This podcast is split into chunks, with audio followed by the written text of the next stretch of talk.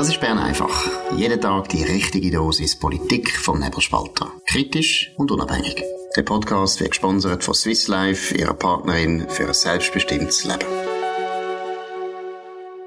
Herzlich willkommen zu der 600. Folge von Bern einfach. Zurück am Mikrofon sind der Markus Somm und der Dominik Feusi.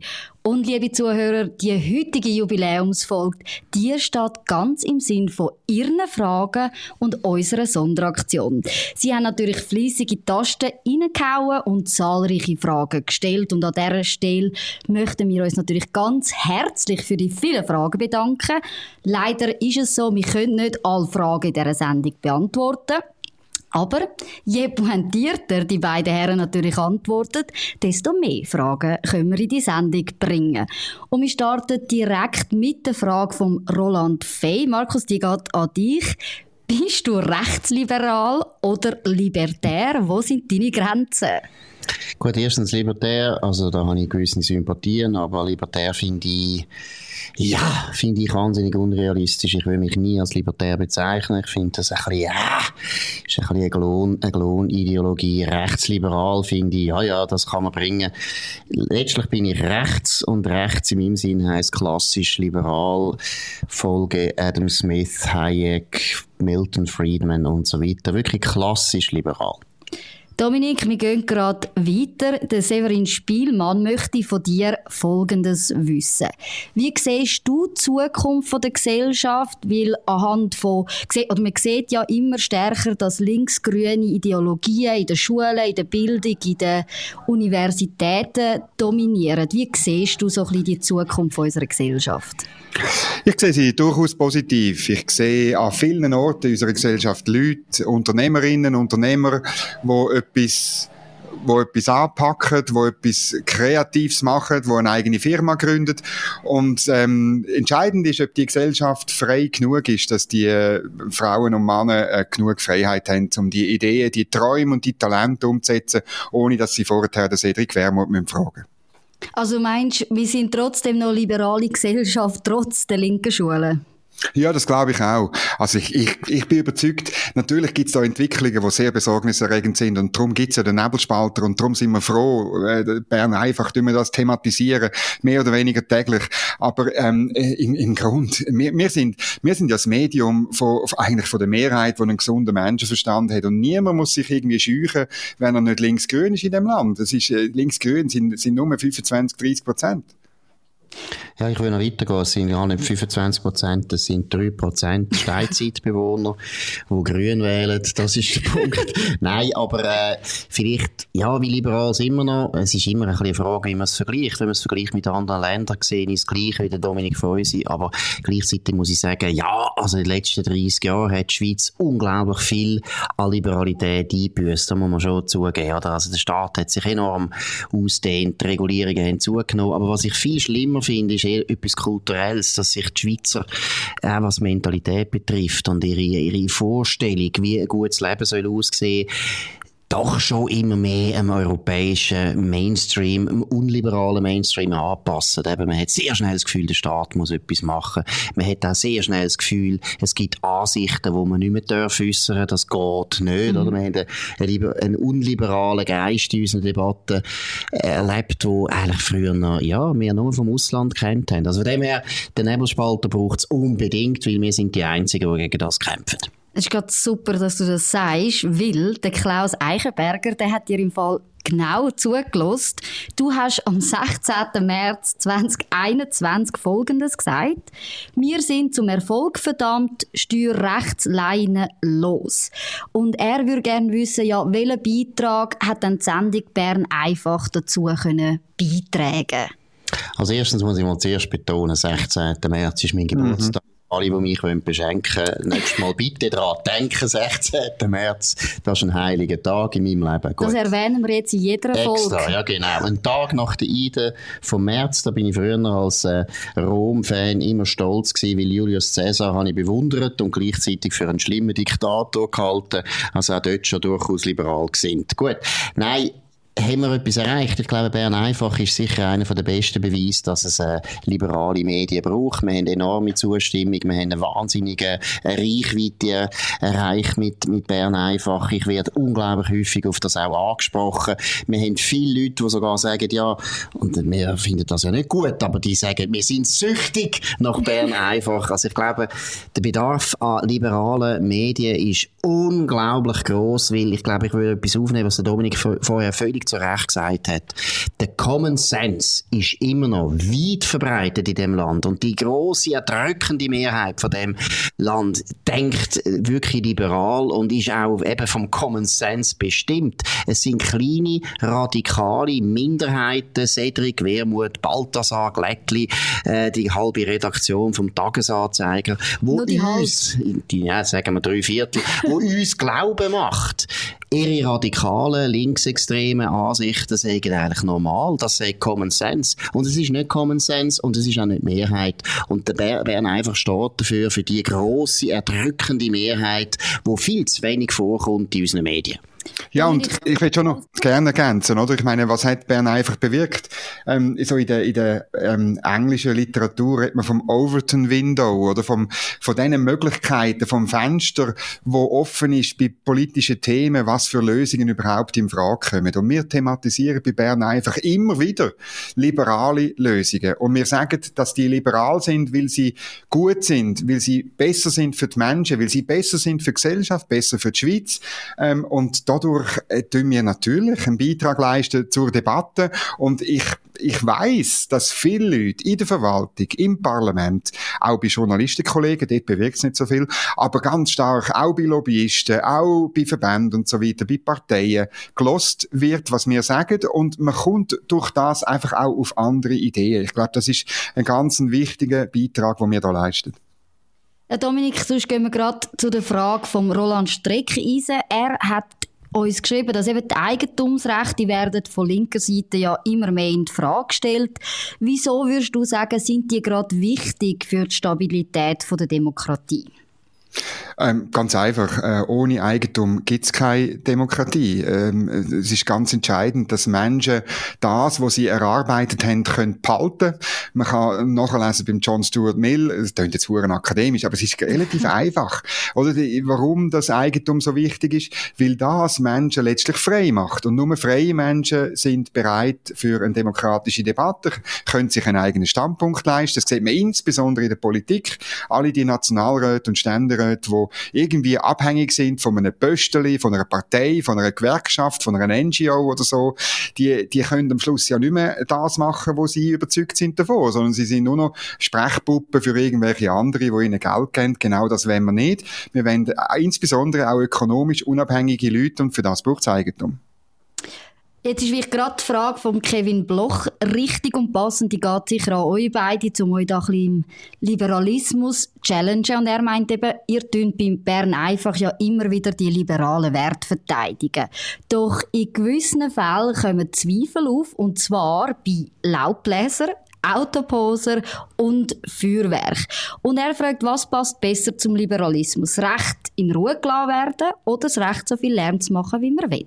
Markus? Ja gut, das ist jetzt fast ein bisschen, äh, ja, wie soll ich sagen, ein bisschen eine Bünzli-Debatte. es ist ja klar, dass es gewisse Sachen gibt, die mühsam sind und wo dann auch Verbote durchaus Sinn machen. Ich kann auch nicht gern, wenn es um die Nacht um vier Uhr irgendwie draussen mit dem Presslufthammer meinen Garten aufreißen, da habe ich auch nicht so Freude. Und da habe ich auch Freude, dass es Verbot gibt, dass eine Nachtstörung, Nachtruhestörung ist auch verboten in der Schweiz. Also, ich glaube, man muss ein bisschen Tassen im Schrank behalten. Wir wissen ziemlich genau, was liberal eigentlich heisst. Liberal heisst sicher, dass man im Notfall, im Zweifelsfall nie ein Gesetz macht, nie eine Regulierung macht, sondern auch darauf setzt, dass die Leute miteinander können reden Wenn mir einer mit dem Laubbläser, äh, Laubbläser, mit dem Laubbläser den ganzen Nachmittag versucht, dann könnte ja vielleicht einmal einfach zu dem gehen und mit dem reden und sagen, du könntest nicht jetzt deinen Laubbläser vielleicht einmal ein bisschen periodisch äh, benutzen, also nicht den ganzen Nachmittag, sondern vielleicht an fünf verschiedenen Nachmittagen aber nur fünf Sekunden. Ich weiß es nicht. Das ist ein bisschen äh, eine Frage von normaler praktischer Vernunft. Aber vielleicht noch schnell eine Ergänzung zu dem, was der Dominik gesagt hat auch als Historiker, und Dominik ist auch Historiker und weiss es genauso, aber man muss es immer wieder betonen. Man sieht auch in der Geschichte, dass immer die Länder, wo das Eigentum mehr oder weniger gesichert war, mhm. wo sich das Eigentum über Jahrhunderte auch hat können heben. Du hast vorher England erwähnt. England ist eines von den Ländern, wo das Privateigentum doch in den letzten paar hundert Jahren immer recht sicher war. Die Schweiz gehört auch dazu. Ich bin gerade in Frankreich in der Ferien gewesen, habe über die Enteignung von der Tempelritter gelesen. Ich meine, das ist ein Massaker gewesen, ohne Gleiche. Und das ist die französische Tradition, wo halt der König einfach ab und zu gefunden hat, ich tue wieder mal ein paar enteignen, weil ich brauche Geld. Eigentum ist zentral für Freiheit, weil nur wenn ich Eigentum habe, kann ich mich überhaupt wehren. Wenn ich eigene Ressourcen habe, deshalb ist auch das Waffenrecht wichtig ich kann mich nur dann wehren, wenn ich Eigentümer bin, sonst kann ich mich gar nicht wehren, weil dann bin ich sonst völlig abhängig vom König oder vom Beamten in Bundesbern. Vielleicht noch eine Ergänzung, möchte ich noch bringen. Ähm, es braucht einfach auch, Liberalismus braucht eine gute, alte, bürgerliche Anstand. Das muss man wieder mal erwähnen. Es muss halt klar, dass man nicht Feuerwerk ablädt am Morgen um 4 Uhr. Und mit dem Laubbläser tut man auch nicht am Samstagabend, dann, wenn die Leute vielleicht draussen hocken oder so, rumblasen. Ähm, Anstand ist auch, dass man nicht irgendwelche Güssel lässt, in der Stadt und so weiter. Und es ist wirklich wichtig, dass äh, Kinder äh, von ihren Eltern und von anderen erwachsenen Leuten Anstand lernen. Das funktioniert nur so, wir können nicht alles durchregulieren oder dass man Güssel auf äh, die Alpweide schmeißt und dass man beim Picknick auf, in den Bergen das Zeug liegen und so weiter. Es ist einfach, es funktioniert nicht anders ohne Anstand. Und es tönt hure nach weißen alten Mann, aber ähm, vielleicht Ne? Das stimmt halt. Wir sind für die weißen alten Männer. Bern einfach ist natürlich ein Format für die weißen alten Männer. Mhm. Und für die, die es werden Ausleben, oder? Nein, aber das finde ich ganz einen wichtigen Punkt. Anstand und Selbstverantwortung. Das gehört eben wirklich zu einer liberalen Gesinnung.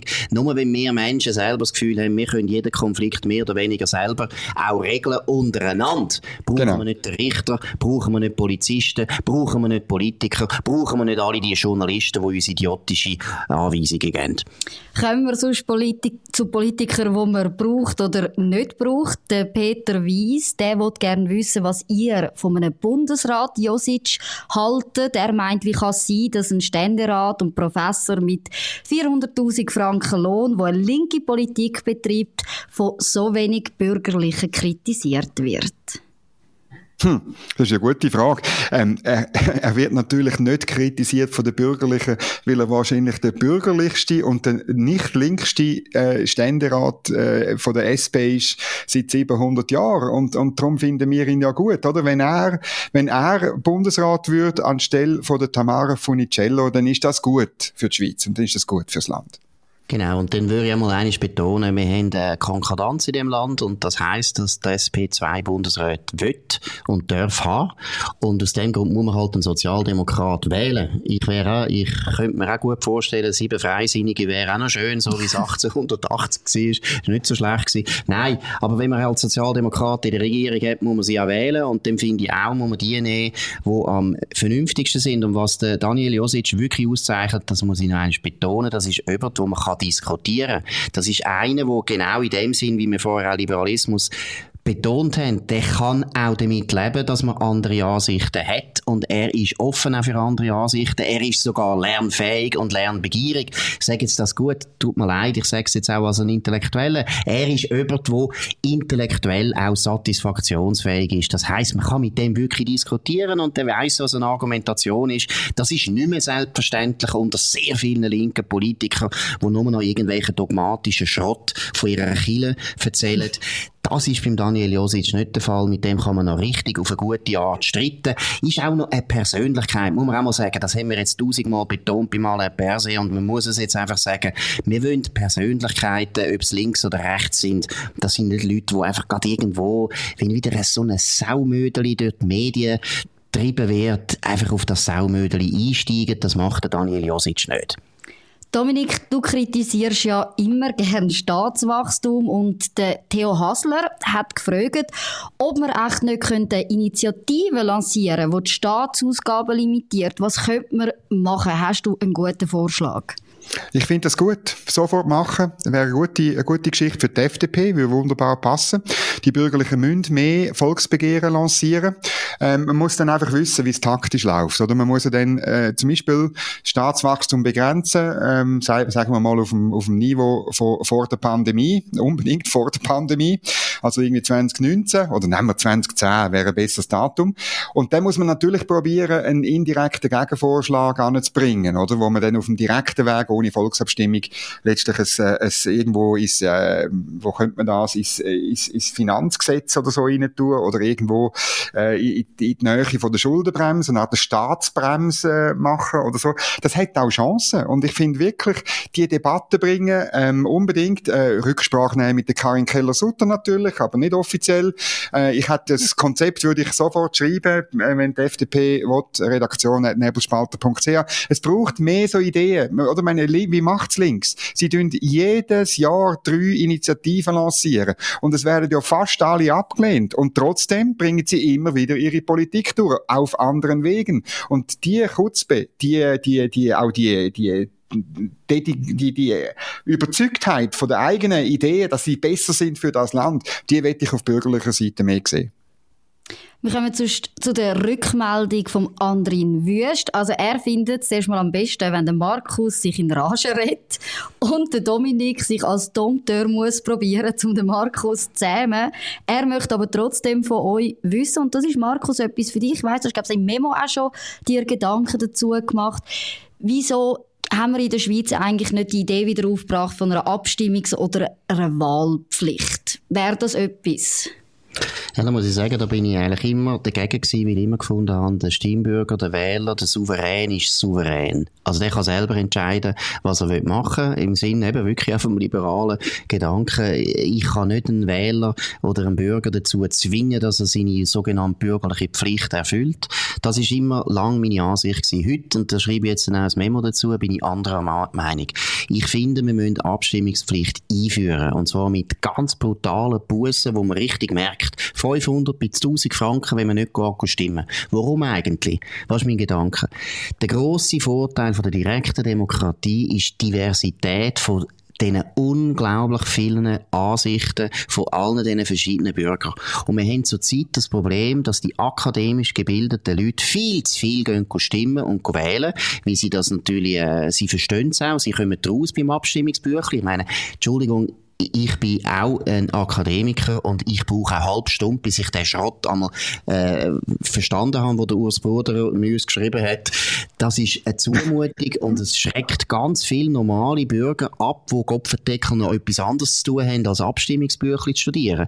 Das heisst, erstens Abstimmungsbüchlein so, so aufheben und der Urs Bruder entlassen, das ist mal das Erste. Und das Zweite ist wirklich Abstimmungspflicht, damit man die ganze Diversität von unserer Bevölkerung wieder hat mit dabei bei allen Entscheidungen. Ich bin überzeugt, im Sinn von dem, was ich vorher gesagt habe, dass wir viel mehr Entscheid haben, wo Common Sense ausdrückt, oder? Wo der Common Sense von den normalen Leuten, von den Coiffeusen, von den Kindergärtnerinnen, von den Lageristen und von den Lastwagenfahrern auch zum Tragen kommt und nicht nur von Ethnologen und promovierten Idioten, die heute im Abstimmen wahnsinnig fleissig sind. Ich würde sogar so weit gehen, als Gedanke, dass man auch das Ausländerstimmrecht genau mit dem gleichen Argument einführt. Wir wollen Diversität erhöhen und wir wollen unbedingt, dass die einfachen Leute, und das sind viele Ausländer, sich wieder beteiligen müssen an demokratischen Prozessen. Es gehen wir runter. Wenn wir unser Land der Akademiker überlassen, dann gehen wir ganz schwere Zeiten entgegen.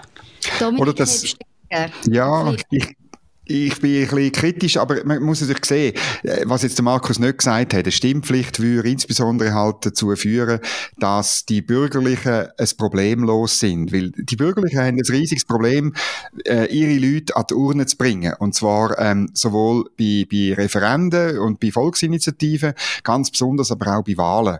Und, und äh, das muss man schon sagen. Oder? Darum äh, kann man sagen, rein taktisch ist das eine gute Idee. Andererseits, man verliert eine Form von Diversität, nämlich die, dass man sagt, mir geht Politik eigentlich äh, irgendwo dran vorbei und ich interessiere mich nicht dazu und dann kann ich auch nicht stimmen.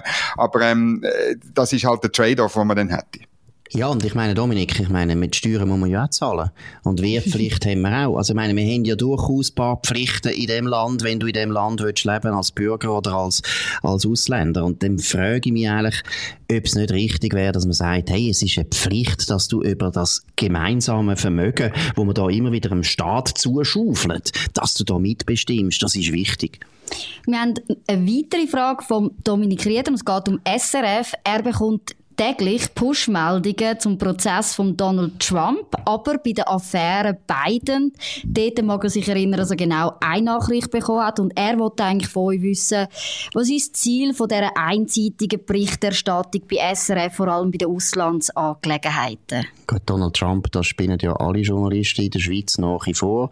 Nur mal schnell klarstellen, ich finde, was er am 6. Januar gemacht hat, das ist jenseits von Gut und Böse. Zweitens finde ich, wenn man die Wahlen verloren hat und äh, dann darf man durchaus sagen, es war Wahlbetrug gewesen, aber dann muss man das innerhalb von nützlicher Frist beweisen und wenn man es nicht kann beweisen kann, sollte man die Schnorren heben. Und der Donald Trump hebt die Schnorren nicht in dieser Frage, von dem her habe ich da eine sehr kritische Haltung ihm gegenüber.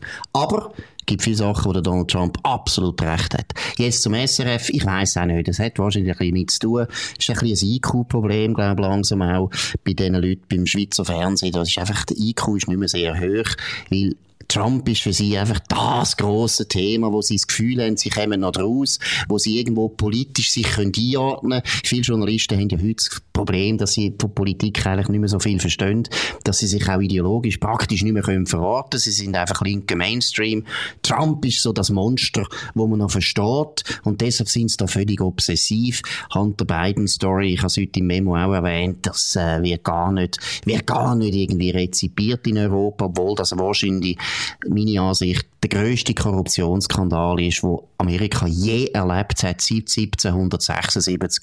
Äh, so grusig ist noch nie ein Vizepräsident geschmiert worden wie der Joe Biden. Ich sage es jetzt mal ganz deutlich.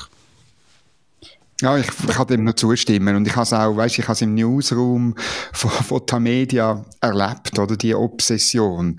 Die hat etwas, also es, ist, es gibt nur etwas, wo, wo, wo ähnlich obsessiv behandelt worden ist, das ist Corona-Pandemie ähm, und, und jetzt äh, der, der Klimawandel, oder? Also äh, es ist einfach, und irgendwo durch hat es etwas wahnsinnig, ähm, ich sage es wirklich, pubertärs. Es erinnert mich wirklich an meine, an meine Jugend äh, an, einem, an einem Internat in der Innerschweiz, wo du das, was dich gerade im Moment wahnsinnig beschäftigt, oder? Das ist genau das, was dich unglaublich in Beschlag nimmt und wo du alles andere dann ausblendest. Und das hat etwas Wahnsinniges, eben, ähm, äh, Juvenil, Ju, Juvenils, wenn, wenn, wenn du nicht das grosse Ganze sehen und vielleicht auch mal eine amerikanische Zeitung lesen zum Thema. Und zwar nicht nur einfach eine linke, mal eine andere. Oder mal ähm, Quellen anzuschauen, gerade beim Hunter Biden-Skandal oder das FBI-Dokument, wo der Informant beschreibt, wie das Schmieren gegangen ist oder so. Einfach ein bisschen so. Und ich meine, das ist auch, letztlich sind wir ja beim Nebelspalter froh, wenn das die anderen anders machen. Wir probieren ja täglich genau das zu machen. Eben dann die PDFs wirklich auch online stellen, die Links setzen und so weiter. Bei Bern einfach drüber zu reden, also, dass man, dass man letztlich äh, Journalismus das macht, was er immer muss, nämlich zu informieren. Dominik, ich bin wirklich dankbar für das Stichwort Corona. Wir haben nämlich noch diverse Fragen zu Corona bekommen, aber eine ist doch aufgefallen, und zwar vom Hans-Peter Scholl. Er würde gerne wissen, wie das aussieht mit dem WHO-Pandemiepakt. Und es geht vor allem darum, inwiefern kann denn der Bürger überhaupt Einfluss nehmen, wenn du eben so internationale Regulierungen hast, die dann die Schweiz kann unterschreiben kann. Wie siehst du das? Ja, ich habe mich mit dem aus ziemlich auseinandergesetzt. Ich habe auch ein, ähm, ein, ein Fäuse Federal gemacht mit dem Franz Grüter, Präsident von der Außenpolitischen Kommission zu dem Thema. Und ich bin sehr, ich bin sehr, wie soll ich sagen, ein bisschen angespannt oder, oder aufmerksam schaue ich, was da geht. Gleichzeitig muss ich aber sagen, im Moment ist es nicht so, dass das irgendwie eine globale Regulierung ist, wo wir dann nichts mehr zu sagen haben. Oder? Das ist einfach, das wird von gewissen Leuten auf der rechten Seite im Moment auch komplett übertrieben, ebenfalls obsessiv. Man muss sehr genau anschauen, was da passiert. Und man muss auch, würde ich sagen, es ist gut, was jetzt läuft, teilweise im Parlament, mit Vorstößen von Franz Grüter, aber auch von anderen, ähm, dass dass äh, der Bundesrat auch sehr genau weiß, wo die Grenzen ist und dass er nicht so weit kann gehen, wie er vielleicht äh, gewisse äh, Diplomaten, Beamte gern würden gehen. Ähm, aber das muss man beobachten. Ich würde aber auch da ähm, sehr genau anschauen.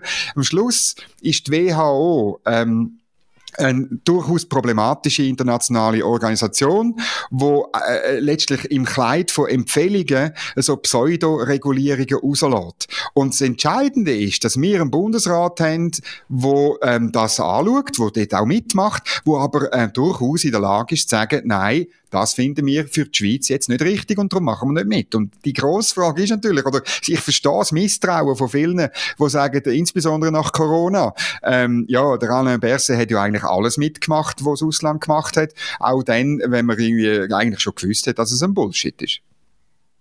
Also, glaube ich, würde das noch unbedingt betonen, betonen und auch ergänzen. Oder? Die WHO hat meiner Meinung nach in der Pandemie absolut versagt. Oder? Am Anfang sind sie ja völlig liebedienerisch mhm. auf Druckung der Chinesen eingegangen. Also ganz viele Politiken, die wir noch herausgeführt haben, in ganz Europa oder auch überhaupt auf der ganzen Welt, sind ja eigentlich inspiriert gewesen von einer von der wüstesten Diktaturen der Welt, nämlich von China, wo ein Problem hat. Sie haben nämlich ein Gesundheitswesen, das nicht so gut funktioniert und sie haben von Anfang an relativ schnell gemerkt, hey, das, das wächst uns über den Kopf und haben Massnahmen beschlossen, wo alle vielleicht zu einer Diktatur gut passen, aber sicher nicht zur Demokratie und wir WHO sind eigentlich alle die Massnahmen nachher plötzlich heilig gesprochen worden. Die WHO hat da eine ganz fatale Rolle gespielt und gerade aus dem Grund aus dieser Erfahrung mit der WHO, wo äh, nicht gut ist, sollte man meiner Meinung nach absolut aufpassen, dass man da sicher nicht die Empfehlung übernimmt. Die WHO ist für mich eine Behörde, die äh, total versagt hat und wo man sich muss fragen, wollen wir da noch gross dabei sein oder nicht? Ist das überhaupt nötig? Tönt doch das Verlegen von Genf auf Shanghai, das würde wahrscheinlich besser passen. Zum Schluss, unser Leser, der Tom Keller, der hat heute eine ganz einfache Frage. Er hat nämlich Geburtstag und er hat gefragt, ob ihr ein kleines Grußwort könntet mitteilen ja gut, das ist selbstverständlich eine ganz grosse, ehrenvolle Aufgabe. Wir gratulieren ganz, ganz herzlich. Wir gratulieren natürlich auch zu der Treue, wo Sie haben zu dem Format, zu Bern einfach. Wir wünschen einen wunderbaren Tag. Wir, wir, wünschen auch einfach mal einen guten Tag, oder? Das ist vielleicht ein bisschen eine Schwäche von uns, dass wir, wir reden, wir reden gerne über Politik und wir haben ja Freude an der Politik und wir regen uns aber immer wieder auf, sodass viele Hörer ab und zu das Gefühl haben, ja, Kopfendeckel, die sehen ja die Welt nur negativ. Es ist nicht so. Wir haben eine unglaubliche Leidenschaft für die Politik und wir haben eigentlich Freude an der Politik, selbst wenn sie einmal Blödsinn machen. Und von dem her wollen wir ihnen jetzt nicht den Tag noch vers versuchen. Ich würde vorschlagen, Dominik, du bist ja absolut ein führender Tenor. wir können jetzt noch Happy Birthday singen für unseren sehr treuen Zuhörer. Ist das auch in deinem Sinn? Ja, können wir schon machen. Also. Gib du den Ton an, ich tue ihn einfach folgen, weil ich bin nicht Gut. so ein begabter Tenor wie du. Ja, ich natürlich als Klosterschüler, weißt du, das ist der Vorteil, weißt du, Markus? das kommt, ich denke, das muss kommen. Genau. Also, Happy Birthday to you. Happy, Happy birthday, birthday to you. Happy Birthday, alles Gute. Happy Birthday to you. Grossartig, ja? Der Anstand hat eben nicht zugelassen, dass wir sie einfach duzen oder dich einfach duzen, Tom, sie, Herr Keller. In dem Sinne noch einmal einen schönen Tag und das war es von Bern einfach. Nein, Entschuldigung, Gami tut mich da gerade zur Ordnung rufen. Gami. Genau, weil nachdem wir ihnen das, den Gesang natürlich angetan haben, müssen wir sie auch belohnen. Nein, bevor die 600. Sendung zu Ende ist, haben wir ja wie versprochen noch eine Sonderaktion und sie alle können von dieser Sonderaktion profitieren und zwar bekommen sie aufs Jahresabo vom nebelspalter.ch 50% Rabatt. Das gilt für all die, die noch kein Abo haben und sich jetzt dazu entscheiden, eins zu lösen und auch für alle, die schon bei uns ein Abo haben und sich jetzt entscheiden, ihr Abo zu verlängern. Und liebe Zuhörer, das geht ganz einfach. Sie gehen auf die Webseite vom Nebelspalter, wählen das Menü im Menü aus, Abo lösen Und dann beim Jahresabo 12 Monate einfach auf Abonnieren klicken, im Anschluss registrieren und, jetzt kommt das Wichtige, nach der Registrierung beim Checkout unseren Promotionscode eingeben. Das ist Zahl 600, also 600 dort eingeben und dann heisst es schon Willkommen bei uns in der Nebi-Familie. Das Wichtige ist, die Aktion gilt genau bis morgen, Dienstag, 8. August bis um Mitternacht, also nutzen Sie die Gelegenheit. Alle Infos finden Sie wie immer auch in den Show Notes. So, das war es mit der 600. Folge von Bern einfach. Wie immer, tun Sie nicht vergessen, uns zu abonnieren, uns zu liken, tun Sie uns weiterempfehlen und vor allem hoch bewerten. Sie hören den Dominik Feusi und den Markus Somm morgen wieder zur gleichen Zeit auf dem gleichen Kanal. Das war Bern einfach, gesponsert von Swiss Life, ihrer Partnerin für ein selbstbestimmtes Leben.